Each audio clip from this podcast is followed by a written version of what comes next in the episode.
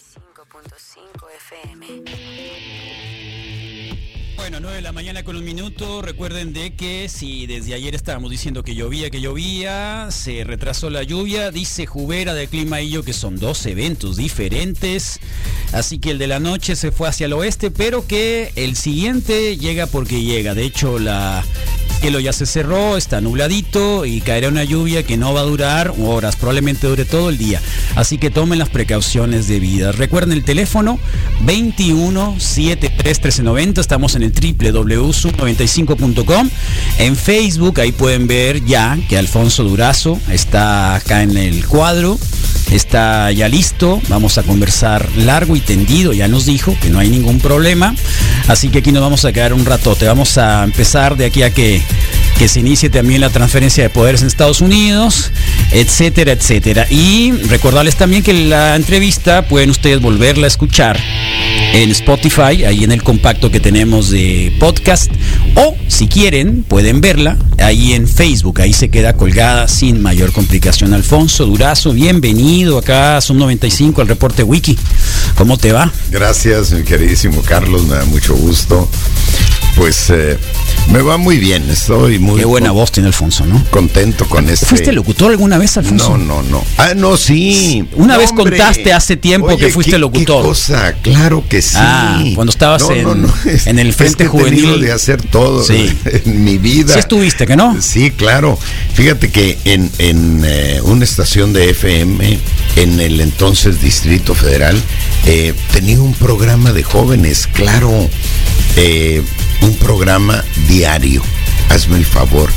Era de 11 a ¿Por qué no lo 12. querías decir? No, se me olvidó. No, porque pues he tenido que hacer de todo, mi estimado Carlos. Y, y, este, sí. Ahora ando un poquito complicado con la voz por las cosas de pre-campaña. Sí. De Eh, cuidarse. Eh, Sí, sí, sí, sí, porque tiene, tiene que durar hasta el final. Eh, muy bien, Carlos, muy contento, eh, muy bien recibido en todos lados, eh, aún y cuando de- eh, decidí eh, cancelar los eventos presenciales, estoy acudiendo de todas maneras a las ciudades, a cada una de las ciudades y en las oficinas, en las instalaciones de Morena. Estamos teniendo comunicación por videoconferencia, por ejemplo, con los medios locales. Invariablemente tenemos una reunión con la estructura de promoción y defensa del voto que te puedo presumir a estas alturas es la estructura partidaria más importante de Sonora. ¿Quién lo iba a decir frente a las eh, viejas estructuras del PRI y del PAN eh, que se consolidaron sobre la base del dinero? Aquí es trabajo totalmente voluntario, vamos extraordinariamente bien, a grado tal, Carlos, que para fines de febrero voy a tener un comité de promoción y defensa del voto por cada una de las casillas. O sea, eso era impensable. Estoy, estamos ahorita en un 70-80%, es una cosa excepcional. Tengo una reunión invariablemente con jóvenes del nivel de las que tenía el entonces candidato López Obrador el 2018. ¿Del mismo nivel o más? Más, no, no, no, una cosa impresionante. Reuniones con mujeres en cada una de las ciudades, eh, reuniones también con empresarios, porque, en primer lugar, porque nos han estigmatizado de que la 4T tiene un enfrentamiento para nada. Los empresarios son imprescindibles en cualquier proceso de transformación en virtud de que nos proponemos en la transformación darle una prioridad histórica al tema social y dentro de ello es imprescindible que haya inversión que genere eh, empleo justamente remunerado para poder sustentar una política de bienestar en el largo plazo. Entonces tenemos reuniones con, eh, mira, aquí hay un llamado de atención. Vamos Sí, a para que vean el libro. hacer Sí, acá un- están los libros. hacer un paréntesis. Eh, bueno, reuniones con empresarios invariablemente y con distintos actores eh, sociales de carácter local. Eh, trabajadores, pescadores, eh, gente que trabaja en la maquila, en fin, hemos tenido una, una etapa muy intensa y con muy buenos eh, resultados. Eh, las encuestas de manera general nos ubican 12, 13, 14, 15 puntos. ¿Eso es una presión o realmente eso te, te, te, da la comodidad de seguir avanzando igual? Porque luego eh, son dos cosas. o sea, a ver, tenemos... a ver, ¿Te da esa comodidad o, te sientes presionado con 12 puntos? No, no, por supuesto. Eh, eh, que te da comodidad, pero eh, esa no es la meta. La meta no es tener comodidad en la campaña.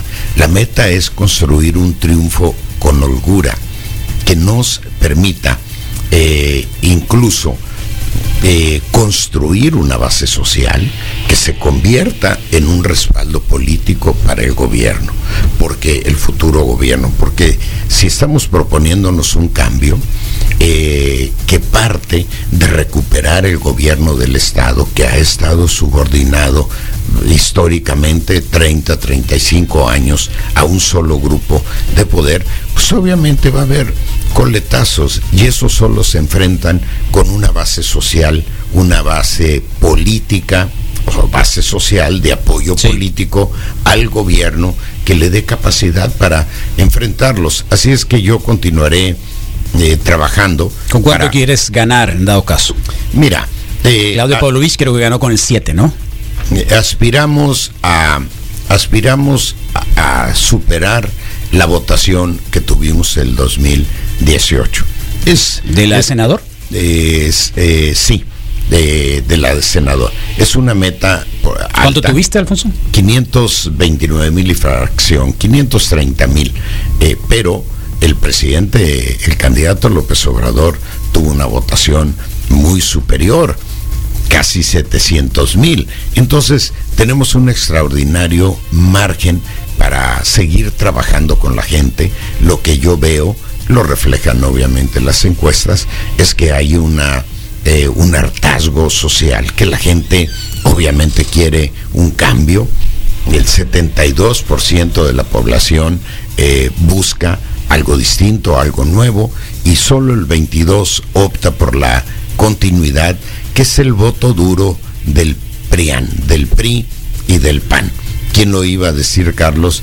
Dos partidos históricamente eh, confrontados, de hecho el PAN nace para disputarle el poder al PRI, es al abuelo del PRI, ese es el objetivo, y ahora viene a lavarle la cara a garantizar, tratar de... ¿Los une el miedo o el amor? Su, pues sí, no, los unen los intereses. Mm. La verdad es que la política para el PRI y para el PAN se convirtió en un negocio y están buscando conservar, preservar el poder porque lo han tenido subordinado a este grupo de poder con independencia de que gobernaran el PRI o el PAN.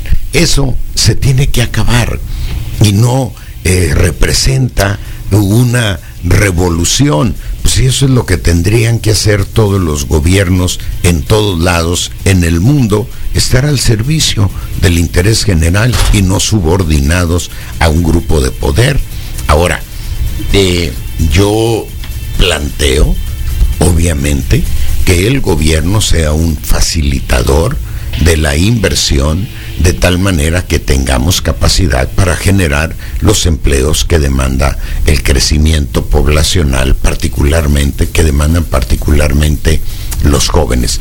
Pero un facilitador honesto, no un socio eh, perverso en la inversión, un socio que se lleve una parte de la riqueza generada por eh, eh, pero como un acto de corrupción, no como una legítima participación que podría tener, a la que podría aspirar cualquier eh, socio de la... ¿Cómo se hace eso? Estamos viendo que en el 2017 Sonora captó menos de inversión extranjera directa por cuarto año consecutivo y una nota que apareció el día de hoy.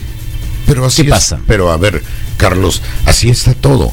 Desde hace 35 años, hace 35 años, mejor dicho, Sonora y es el peor de los estados fronterizos. Es el peor. Antes éramos lo mejor, decíamos, ¿no? no, no, no, no, lo éramos. Éramos el segundo estado. Solo nos antecedía, solo nos antecedía Nuevo León porque tiene una industria centenaria y de una dimensión eh, distinta. Pero Sonora era el granero de México, Hermosillo era la capital del noroeste y vivíamos la etapa del agro, eh, la etapa dorada del campo sonorense. Eso se acabó. El principal obstáculo se llama corrupción, Carlos. Y en virtud de la corrupción es que se ha subordinado el gobierno a los intereses de un grupo de poder político eh, dominante. Eso se tiene que acabar. Yo, ¿qué digo? Tenemos que recuperar el gobierno, porque el gobierno es un instrumento, es el instrumento imprescindible para impulsar un cambio. Y el cambio comienza precisamente con eh, el triunfo en la elección para contar con el gobierno como instrumento, digo, para impulsar un cambio. Un gobierno que va a estar al servicio del interés general. Puede sonar así eh, raro, pero eso es lo que deberían hacer absolutamente todos los gobiernos. Corrupción, vemos ahí que en el Sonora 2021, el cual coordinas, eh, le pegamos una entradita, ¿no? Sobre todo en temas de comunicación, el que hace Cuauhtémoc González, eh, en tema de derechos que hace eh, el, buen colega eh, Guillermo Noriega. Sí. Eh, y vemos que ahí, de ahí arrastran varias cosas que te lo preguntaría sobre casos como la estafa maestra de Telemax. Sí, bueno. Casos como la violencia intrafamiliar en términos, temas de violencia que también arrastran, digamos, alguna etapa donde, donde el tema de la seguridad, de la cual encabezaste en el, Estado, está presente. Eh, perdón, en el país está presente y, bueno, datos que creo que también en términos de esos, no sé si, si de alguna manera eh, el gobierno que ahora está de Claudio Pavlovich hablaba de perseguir a, los corruptos, ¿no? Entonces hizo un par de, procesos que me parecieron muy desasiados, muy desasiados. Eh, eh, ¿Qué va a pasar con ellos? A ver, son muchos temas. primeramente, fíjate, un, un hecho altamente impactante a nivel nacional que tuvo la complicidad de muchos, que fue la estafa maestra y que terminó eh, involucrada, eh, involucrado Telemax eh, para beneficiar campañas del PRI. Es la desviación de recurso público a través de Telemax para beneficiar a campañas políticas, en este caso la del PRI. Nada más, Carlos, que es la primera vez que un medio de comunicación en el Estado permite hablar del tema. El tema está totalmente no, era obligado. y es un tema es un tema obligado. Claro Son casi 300 millones de pesos, ¿no? Exactamente, claro que es un tema obligado, porque la corrupción es el principal obstáculo para el crecimiento eh, del Estado. Ya que tocas el libro, si me permites un paréntesis, decir que aquí están, eh, es eh, la aportación de 40 expertos eh, sonorenses en distintos temas. Eh, integran 33 eh, capítulos que son un compendio de ideas que vamos a someter a la consideración Es la base, pues, es la base. Es, la, base. Es lo que ideas que proponemos, que ponemos sobre la mesa para ser debatidas por expertos y de ahí eh, obtendremos conclusiones para que traduciremos en el programa de gobierno. Es un esfuerzo intelectual histórico, Carlos. De veras, no hay en la historia de Sonora un esfuerzo por hacer un diagnóstico y un inventario de propuestas para recuperar la grandeza que tuvo el Estado. En estos dos tomos, eh, eh, bueno, viene, mejor dicho, un tercer tomo dedicado exclusivamente al tema de la seguridad. La seguridad no es una cuestión de policías y ladrones, exclusivamente, Carlos. Ahí está el tema de la procuración y la administración de justicia. Y lo vamos a abordar de manera particular porque al igual que la salud y la reactivación económica es el tercer tema de eh, preocupación para la ciudadanía. Yo me voy a aplicar personalmente, personalmente en el tema. Es un tema, es un asunto indelegable. No puede quedar en manos de segundos, ni mucho menos de terceros, por muy buenos que lo sean, que no lo son tiene que aplicarse el gobernador del estado directamente a atender el tema, de seguridad. El tema fundamental de la seguridad.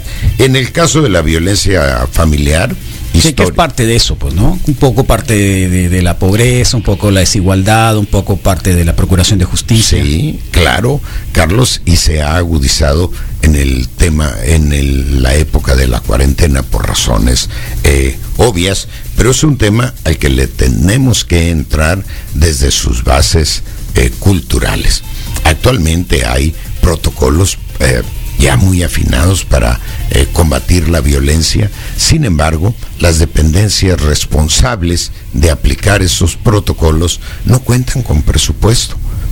El primer paso para combatir la violencia es asignarles un presupuesto que les permita operar con eficacia. Y lo vamos a hacer, porque el tema de la mujer es para mí fundamental. Mira, yo provengo de una familia de 12 hermanos, Carlos, seis hombres y seis mujeres. Así es que el equilibrio, la equidad, la paridad es para mí obligado por razones de origen. Y en el caso de eh, perseguir, eh, creo que hay que aclarar las cosas. No pueden quedarse eh, asaltos de esta dimensión, no pueden quedar mm. obviamente impunes.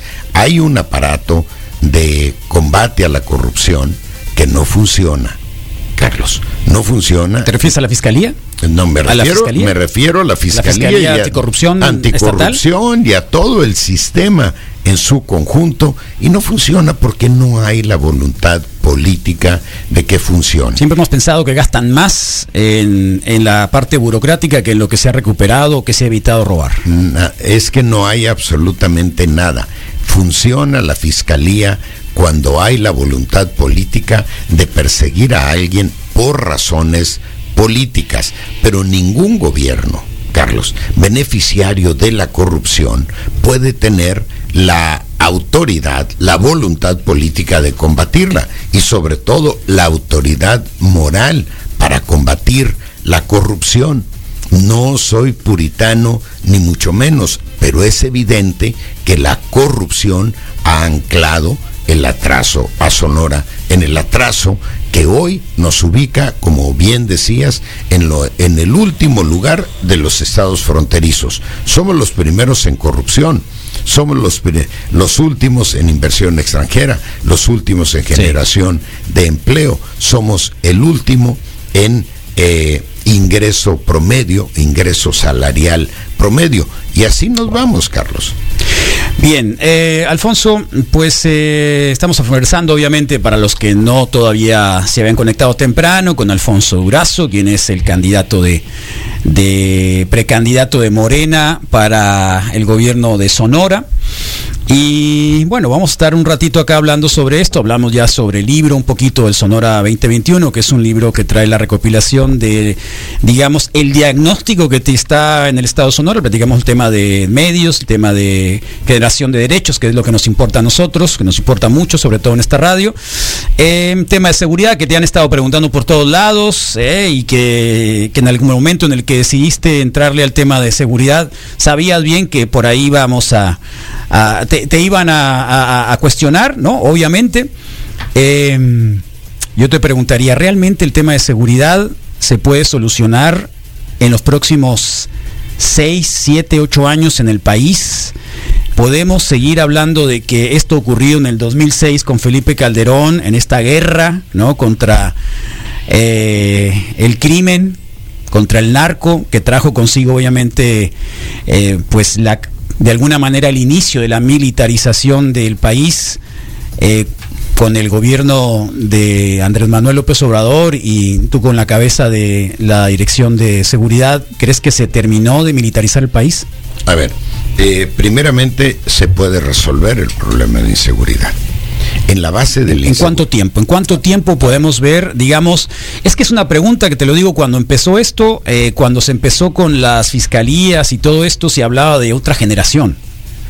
O sea, hay libros que hablan de que la situación se descompuso de tal manera, ¿no? Se fragmentó en tanto crimen que podríamos hablar de una generación. A ver, eh, nadie ha dicho que sea fácil y sería irresponsable decir eh, que es eh, fácil resolver el problema. recibimos un país oliendo a pólvora, Carlos, y con instituciones responsables de combatir la inseguridad que eran cómplices precisamente del crimen organizado. No en vano está un titular de la Policía Federal y de la Secretaría de Seguridad en el banquillo de los acusados, rindiendo cuentas ante la justicia eh, norteamericana. Nosotros, primero, nos dedicamos a limpiar. Desaparecimos la Policía Federal. El programa estelar de seguridad de Peña Nieto era la Gendarmería. La creó con 5.000 elementos y nos la entregó seis años después con 4.460 elementos. También la desaparecimos. Nosotros iniciamos la creación de la Guardia Nacional en el primero de febrero del 2019 Cuatro meses después había sido creada en términos constitucionales y reglamentarios. Un mes después había sido creada en términos organizacionales, administrativos y presupuestales. Y un mes después, el 30 de junio, iniciamos su despliegue operativo. Hoy la Guardia, a 18 meses del inicio del despliegue operativo, tiene más de 100 mil elementos. No me voy a detener más, pero te digo, en el caso de Sonora, la Policía Federal en su mejor momento llegó a tener 200 elementos desplegados de manera permanente. Ahora tenemos 2.680 elementos. A la Policía Federal la desalojaban de los hoteles porque no les pagaban. Ahora tenemos construidos seis cuarteles y están dos más que se concluirán en el transcurso del año. ¿Qué quiero decir? Que el gobierno federal ha hecho un gran esfuerzo, Carlos, que no se ha correspondido con el gobierno estatal, no por falta de voluntad, porque también el gobierno estatal quiere resolver el problema, pero no tiene los instrumentos adecuados y no podemos hacernos de la vista gorda. No tiene capacidad el gobierno del Estado para corresponder con el esfuerzo del gobierno federal. Cierro. Hace cinco años, la policía estatal tenía 835 elementos. Ahorita tiene mil. Cinco años después ha crecido solo en 165 elementos. Se requieren cuatro mil y tenemos que meterle mano. ¿Y de dónde va a salir el dinero si eso cuesta mucho? Carlos, es aquí donde toma sentido gobernar bajo los principios de la cuarta transformación. Austeridad, combate a la corrupción y redefinición de prioridades presupuestales. Dejar de gastar en lo superfluo para atender lo prioritario. Y nos va a alcanzar el dinero como nos ha alcanzado para la creación de la Guardia Nacional.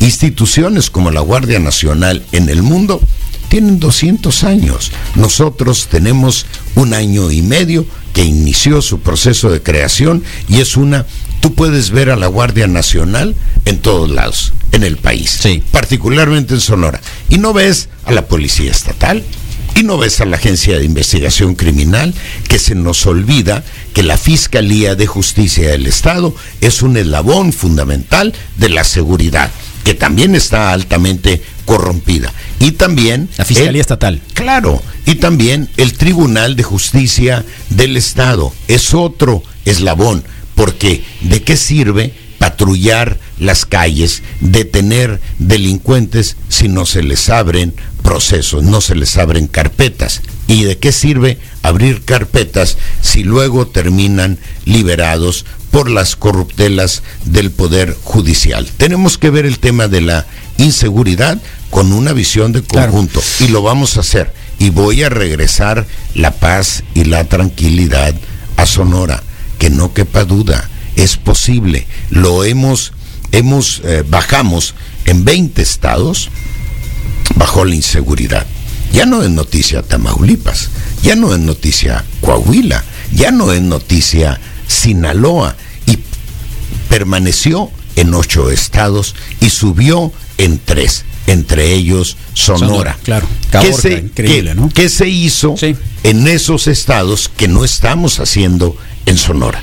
En esos estados, en primer lugar, se comenzó por atender el gobernador, comenzó por aplicarse directamente al tema de la inseguridad. Y donde los gobernadores se han aplicado es donde hemos tenido los mejores resultados. El gran culebrón, Alfonso, de General Cienfuegos. Ayer fue una nueva etapa donde Gers dijo te lo pregunto porque finalmente estamos en un estado fronterizo, la relación binacional va a ser esencial, la Comisión Sonora Arizona es una comisión instalada que tiene que ver con algunas cosas incluidas, ¿no? El tema este, em, eso no te no te pone en dado caso llegar a la gubernatura en una complicación, en esta falta de comunicación que hay con el gobierno de Estados Unidos, probablemente con esta relación que parece que tuvo buena eh, López Obrador con Donald Trump y ahora un poco fría con Biden y luego viene lo de Hertz que dice este prácticamente se rajaron en Estados Unidos eh, devolviendo digamos la complicación de General Cienfuegos hacia hacia Estados Unidos. La pregunta que dice que te hago es ¿existe una cofradía en el ejército que mantenga la impunidad de estas altas esferas de los generales en, México del ejército? No, ¿Existe la cofradía? Lo dice General Gallardo. No, no, no, no, por supuesto, por supuesto que no. Eh, en este gobierno, como nunca, eh, se ha sido transparente, incluyendo las Fuerzas Armadas, incluyendo a la Marina. En el caso, por ejemplo, de Ayotzinapa, se han abierto todas eh, las instalaciones, los ¿Leíste el, ya sé que no te gusta el Reforma, pero leíste la tapa del Reforma hoy sobre los 43.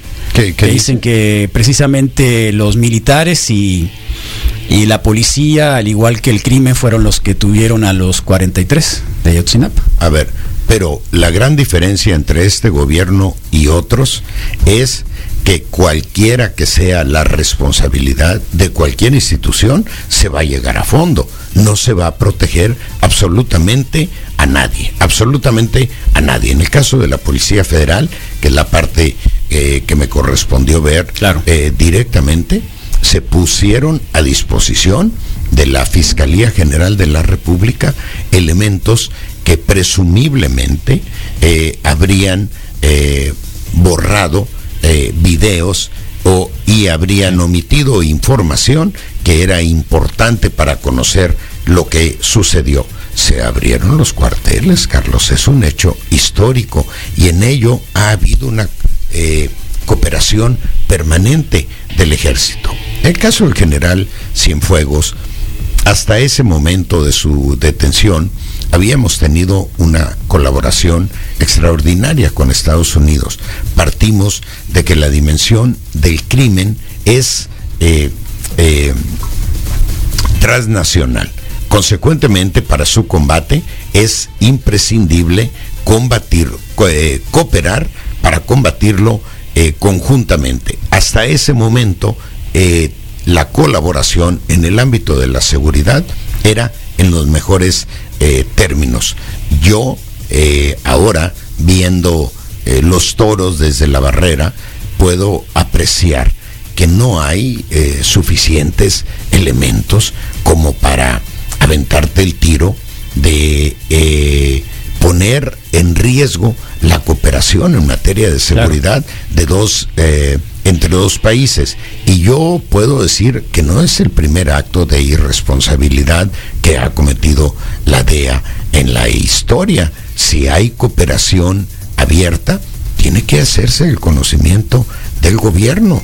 Y el gobierno tiene que hacer su parte si es que los elementos que aportan, como en muchos otros casos, se hace un trabajo conjunto, pero eh, no puede aventarse una decisión de esa dimensión, eh, eh, la DEA, sin tener todos los elementos probatorios a mano, solo por una serie de suposiciones que han desembocado en la, en la exoneración del general Cienfuegos. Eh, Alfonso, eh, Padres cuando llegó prometió justicia para los 43, pero para los 49 niños de la guardería ABC. Sí. Eh, a ver. ¿No le dio nada? No, claro que no. y se han olvidado muchos. muchos. Muchos. Eh, prácticamente todos, excepto el gobierno del presidente López Obrador. Ha reactivado la investigación, ha reactivado el apoyo a las familias, a los niños afectados, que fueron abandonados por mezquindades, porque el Seguro Social les fue cerrando poco a poco eh, la atención, incluso de, el apoyo incluso de carácter médico. Eso se reactivó y se reactivó con eh, todo el respaldo del presidente. Hay en el gabinete de seguridad, eh, no es ninguna infidencia, es conocido que hay varios asuntos que tienen carácter de Estado. Y y en virtud de ello están participando el Ejecutivo, el Poder Judicial, un representante del Poder Judicial y un representante del más alto nivel de la Fiscalía General de la República. Gracias, gracias a ello se ha continuado el proceso eh, de investigación en el caso de los 43 de la guardería BC, pero también de la tragedia de Bavispe. Y gracias a ello se ha avanzado en Ayotzinapa, también se ha avanzado en Bavispe. Este, el gobierno del presidente López Obrador, eh, no pueden tener como referencia que el abandono que han hecho otros gobiernos. Este es un gobierno que tiene una visión distinta. Yo, pregunto a nivel estatal, me, explico, a nivel estatal que si se va a retomar porque realmente ha sido olvidado yo, por... Yo seré como gobernador un aliado eh, de todas las instituciones que están sumando su esfuerzo para avanzar en esta investigación. Por ejemplo, en el caso de Avispe, pues francamente no se ha contado para nada con las autoridades locales. Y sin embargo, hay un avance muy importante. En el caso de la guardería ABC, igualmente es el esfuerzo del gobierno federal lo que ha permitido algunos avances. No son, afortunadamente, casos cerrados porque falta todavía mucho por hacer, pero en ese esfuerzo va a estar presente incondicionalmente, comprometidamente mi gobierno, sin aspavientos, pero también sin eh, protección, sin complicidad y sin el ánimo de proteger absolutamente a nadie. Bien, eh, sabemos que el fin de semana hay algo de Morena. Vienen a hacer encuestas para los para los precandidatos a diputados locales. ¿Cómo andan? ¿Cuántos son?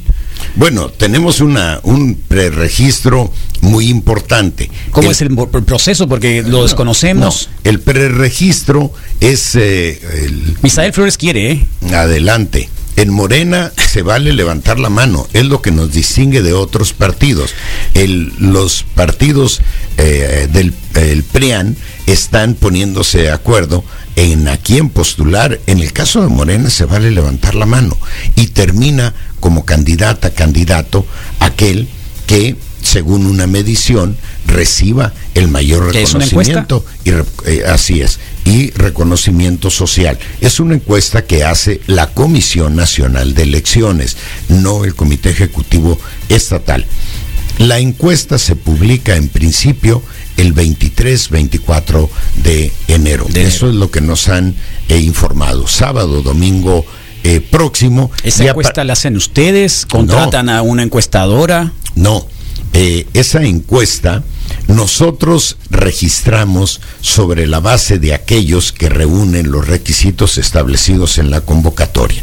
Si hay una decisión de por unanimidad del Consejo Estatal. En ese caso se omite la encuesta. Si hay más de uno, se va a encuesta y la hace la Comisión Nacional de Elecciones, la Comisión Nacional. Es decir, el Comité Estatal no está involucrado. Al comité le dan eh, los resultados y convoca a los eh, eh, involucrados para comunicarle los resultados. Vamos, vamos a ir con la mejor gente nos va a, nos va a corresponder gobernar en una etapa no es únicamente morena sumamente compleja bueno en este momento a la gubernatura estamos aliados el PT el Verde y el Partido Nueva Alianza. En el ámbito eh, local estamos ¿El ya, no? De, no, porque... Qué bueno. No.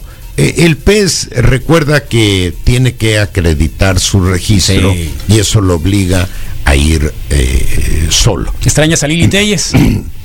Mira, yo lamento mucho la decisión que tomó Lili, pero también fui conducto del partido para invitarla y no se le puso absolutamente ninguna condición. invitaste? Ella dijo, a ver, yo, yo, fui conducto para invitarla a nombre del partido.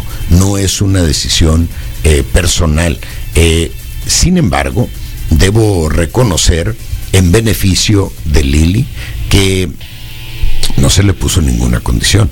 Que no, no sí, seguro. Que, no quería. Seguro. Y que finalmente cuando ella aceptó, porque tenía índices de conocimiento y reconocimiento social importantes, puso como condición que ella no militaría, que si aceptaba lo haría desde el ámbito ciudadano y se le aceptó de nuestra parte.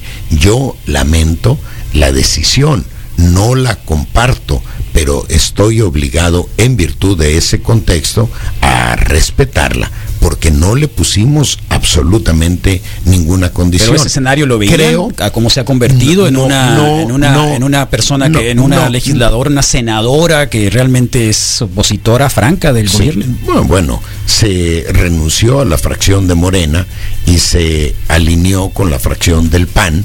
Creo que es eh, una decisión totalmente equivocada. No pudo haber llegado. Y seguirá senadora de Sonora. Sí, no pudo haber llegado a un peor lugar. Lili es una gente honesta. O sea, de eso a mí no me cabe ninguna duda.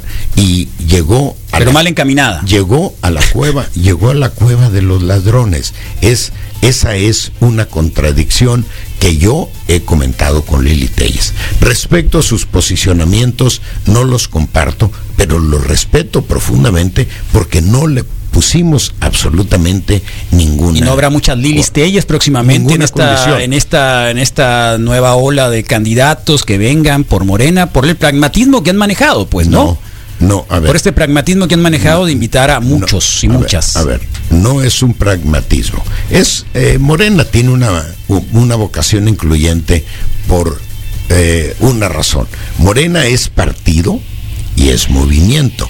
En el partido estamos aquellas, aquellos que tenemos un, una vinculación orgánica, un compromiso político militante. En el movimiento, ese es un espacio político altamente flexible y mucho menos convencional que el de un partido donde pueden acercarse y sumarse aquellas, aquellos que buscan impulsar un cambio en el Estado. En el 2018, quienes buscábamos impulsar un cambio eh, a nivel nacional.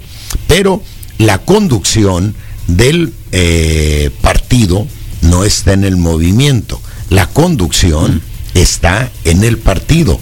Invariablemente, aquí está la participación política en el movimiento, una participación política abierta, pero la conducción de la propuesta de Morena recae invariablemente en eh, militantes. Así es que no hay eh, no obstante. ¿Lo será igual en el gabinete, en dado caso de llegar a la gubernatura, Alfonso? ¿Será gente militante de Morena o eh, gente especialista, expertise, a ver, buena gobernanza? ¿Cómo será? Yo lo que he planteado es, reitero, nos va a tocar gobernar en circunstancias muy complejas. Primero, las que nos impone la pandemia eh, de carácter eh, de salud y de carácter económico. Está el tema de la inseguridad, pero también está el tema del quiebre financiero del gobierno del Estado, del que prácticamente nadie habla. Se duplicó la deuda que dejó Padres en el actual gobierno y no hay nada relevante que la justifique. Entonces, en esas condiciones, tenemos que buscar a las y los mejores sonorenses disponibles para la tarea. Carlos, no vamos a imponernos, autoimponernos condicionamientos. No habrá resentimiento de, Morena, la gente militante de Morena de mucho tiempo, la gente que encaminó a López Obrador en 2006, toda, está e- incluida. Toda esa gente, quienes nos ayuden a ganar, nos van a ayudar a gobernar, eh, comenzando por la gente de Morena y tendrá prioridad en la integración del gabinete la gente de Morena, que hay gente extraordinariamente valiosa. Pero en todos casos, en todos los casos, Carlos, se tratará de gente que comparta una visión progresista, de gente con sensibilidad social, con capacidad, pobres, con capacidad, obviamente, Carlos, con capacidad eh, técnica y eh, comprometido con un proyecto de cambio y altamente capaces. Tenemos mucha gente altamente capaz, comprometida, con visión progresista en Morena, pero también dicho con honestidad, no acaparamos el talento de las y los sonorenses. Consecuentemente, aquellas, aquellos que cumplan con estos requisitos que menciono, serán eh, evaluados si están eh, disponibles para la tarea. Por eso eh, yo planteo, yo digo que tengo una visión incluyente, partiendo de que todo eh, proceso de cambio en el mundo ha sido por definición plural e incluyente. Y yo prefiero que la gente llegue en este momento y la etapa de pre-campaña, intercampaña y campaña la aprovechemos también para detectar esos talentos sonorenses susceptibles de ser invitados a incorporarse en el próximo gobierno. Pero obviamente partimos de la prioridad que tienen aquellas, aquellos militantes de Morena en función de su perfil en función de su perfil. Eso es importante porque, reitero, nos corresponderá gobernar en una etapa sumamente compleja y para ello se requerirá eh, eh, gente con alta especialidad eh, técnica, pero también que comparta, reitero, honestidad, sensibilidad social, compromiso social, transparencia, y visión progresista, que esto es la esencia de la visión eh, progresista. Yo digo que la visión progresista, Carlos, es una izquierda sin eh, gritos ni sombrerazos, Creadora de derechos, sin, ¿no? Creadora de derechos. Claro.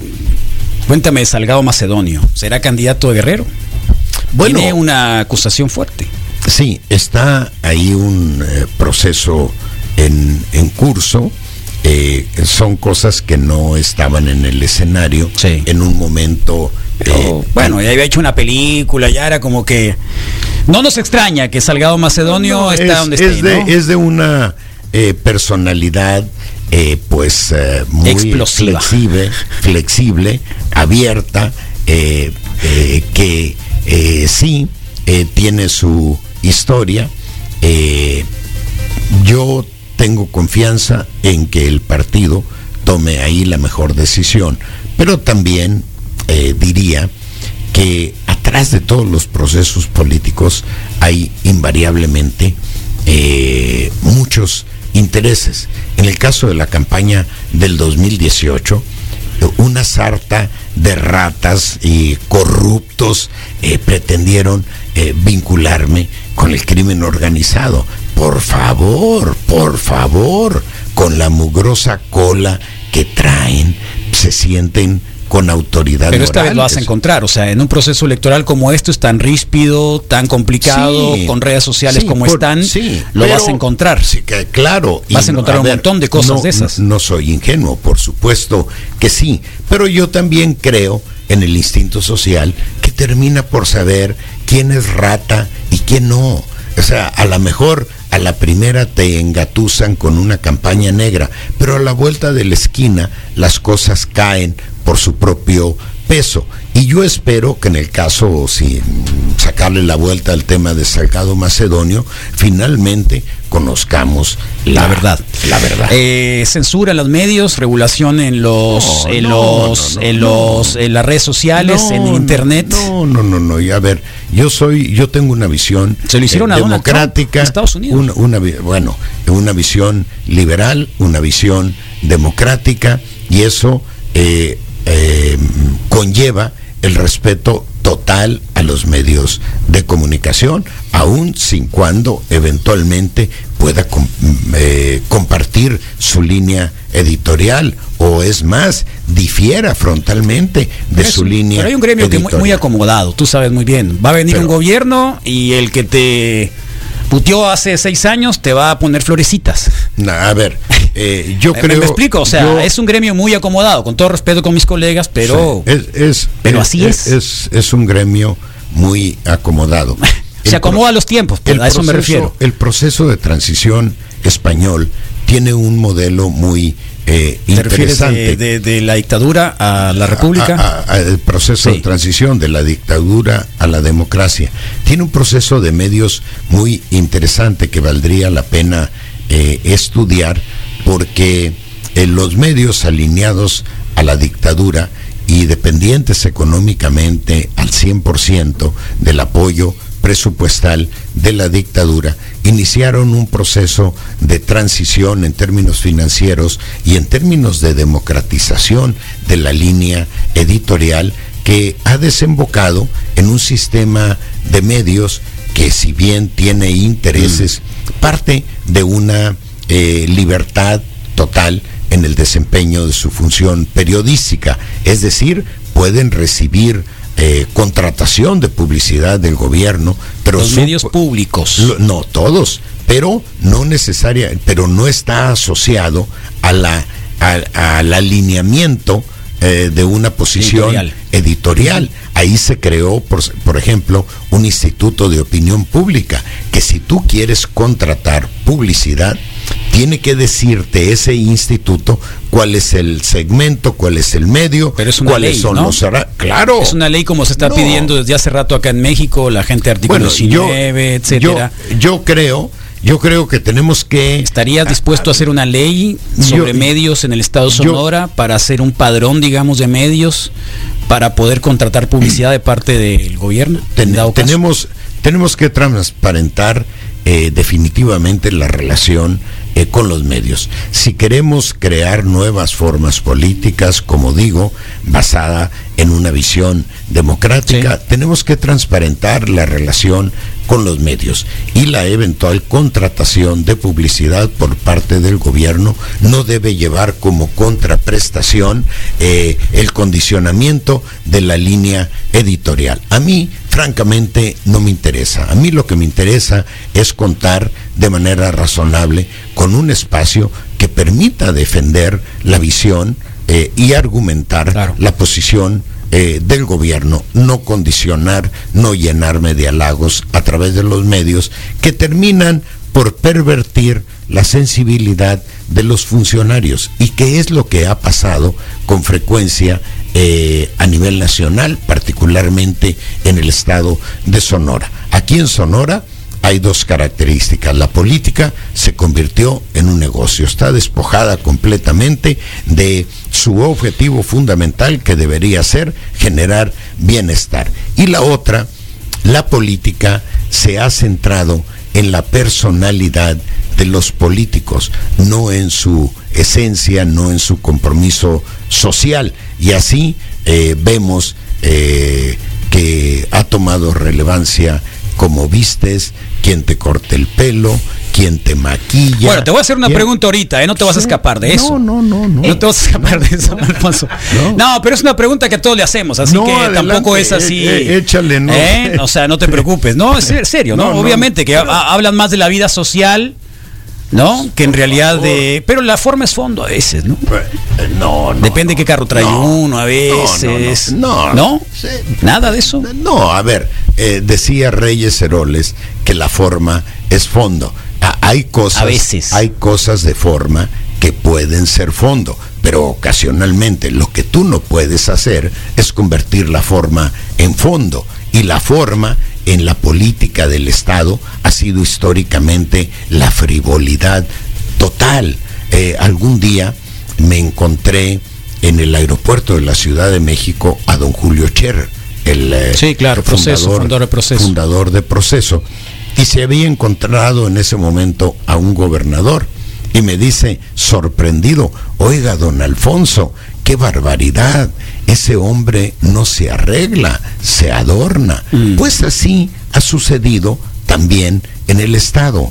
O sea, el, el adorno más que el arreglo, la eh, eh, personalidad, la frivolidad más que la sustancia. Tenemos que evolucionar sin aspavientos. Cuando yo hablo de eh, tomar el poder, ah, bueno, habrá obviamente una ruptura con el grupo histórico hegemónico en el poder, pero esa es una Claro. consecuencia, no es un objetivo. No estoy en plan de decir, espérense, espérense, no vayan a empezar ese pleito sin mí. No, no, no, no.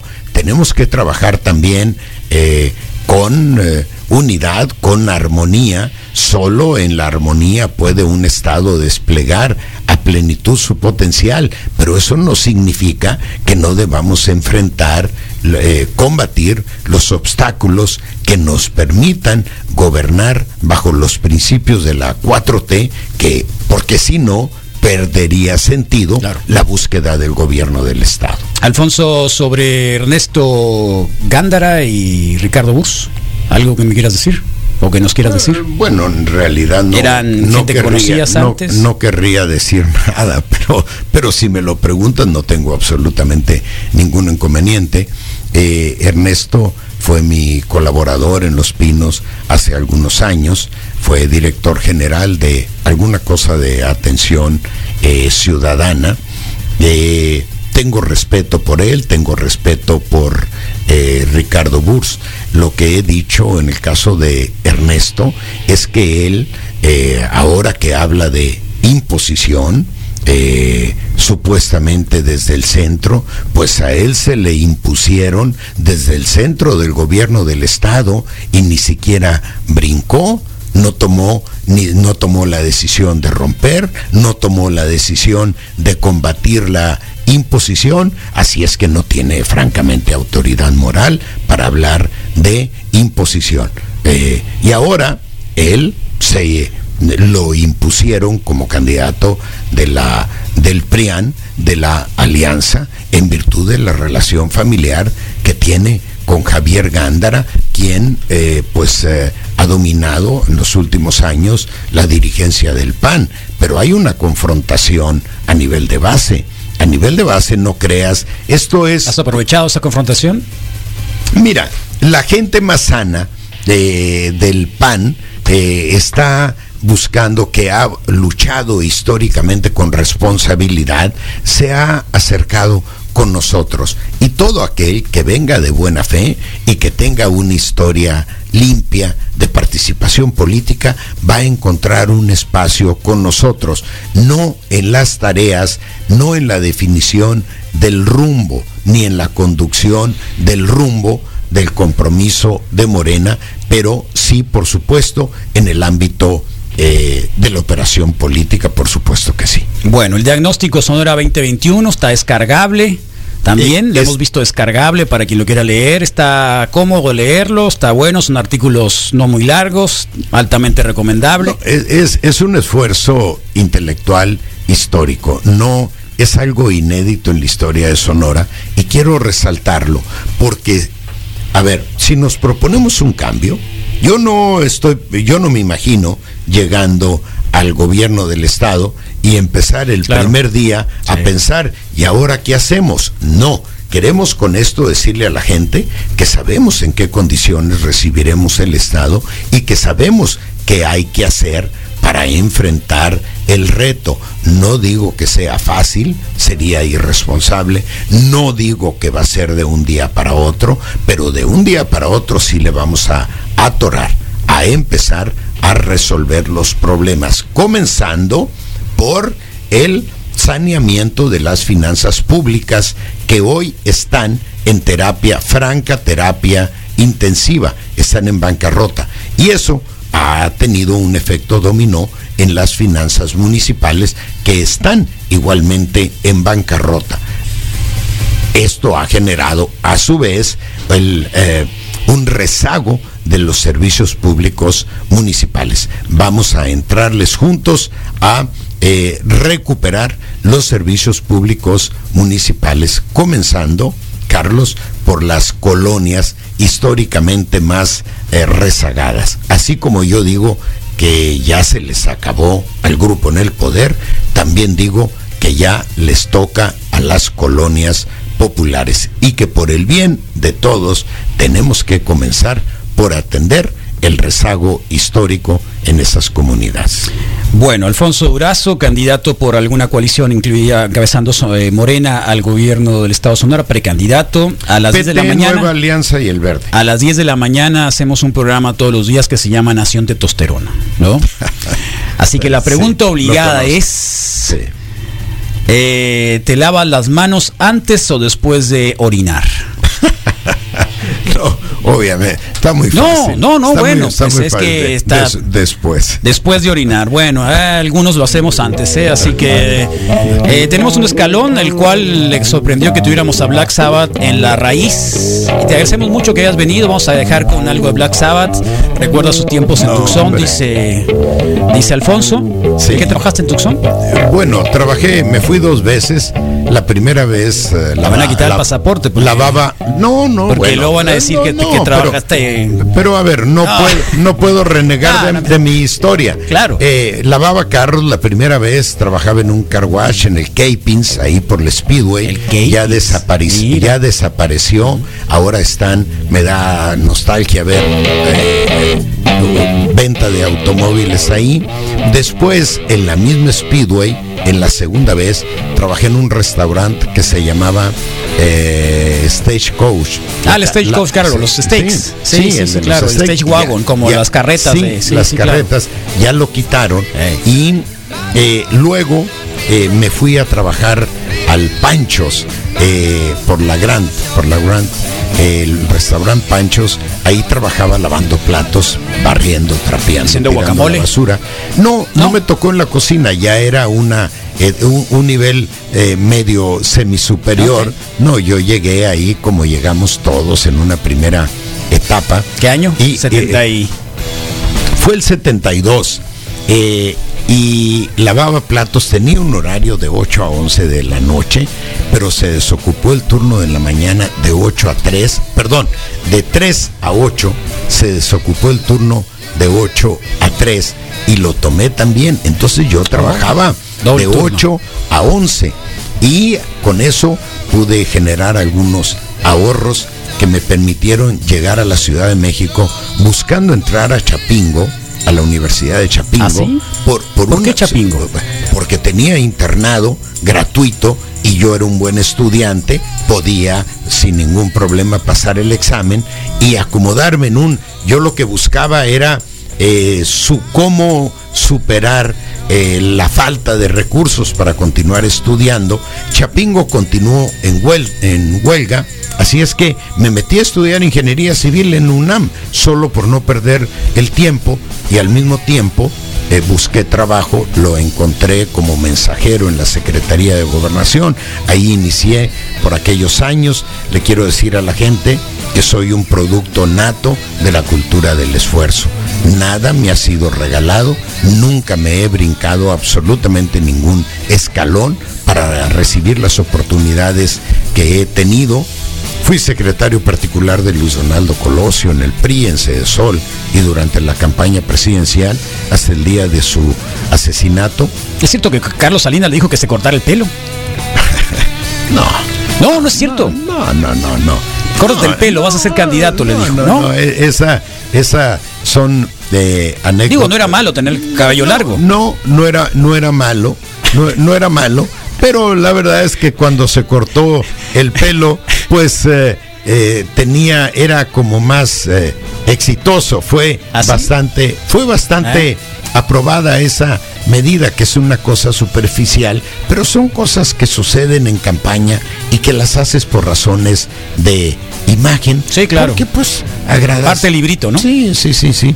Eh, eh, bueno, te decía, soy eh, producto nato de la cultura del esfuerzo, ya para terminar, Carlos, y la otra, soy un producto nato de la educación pública.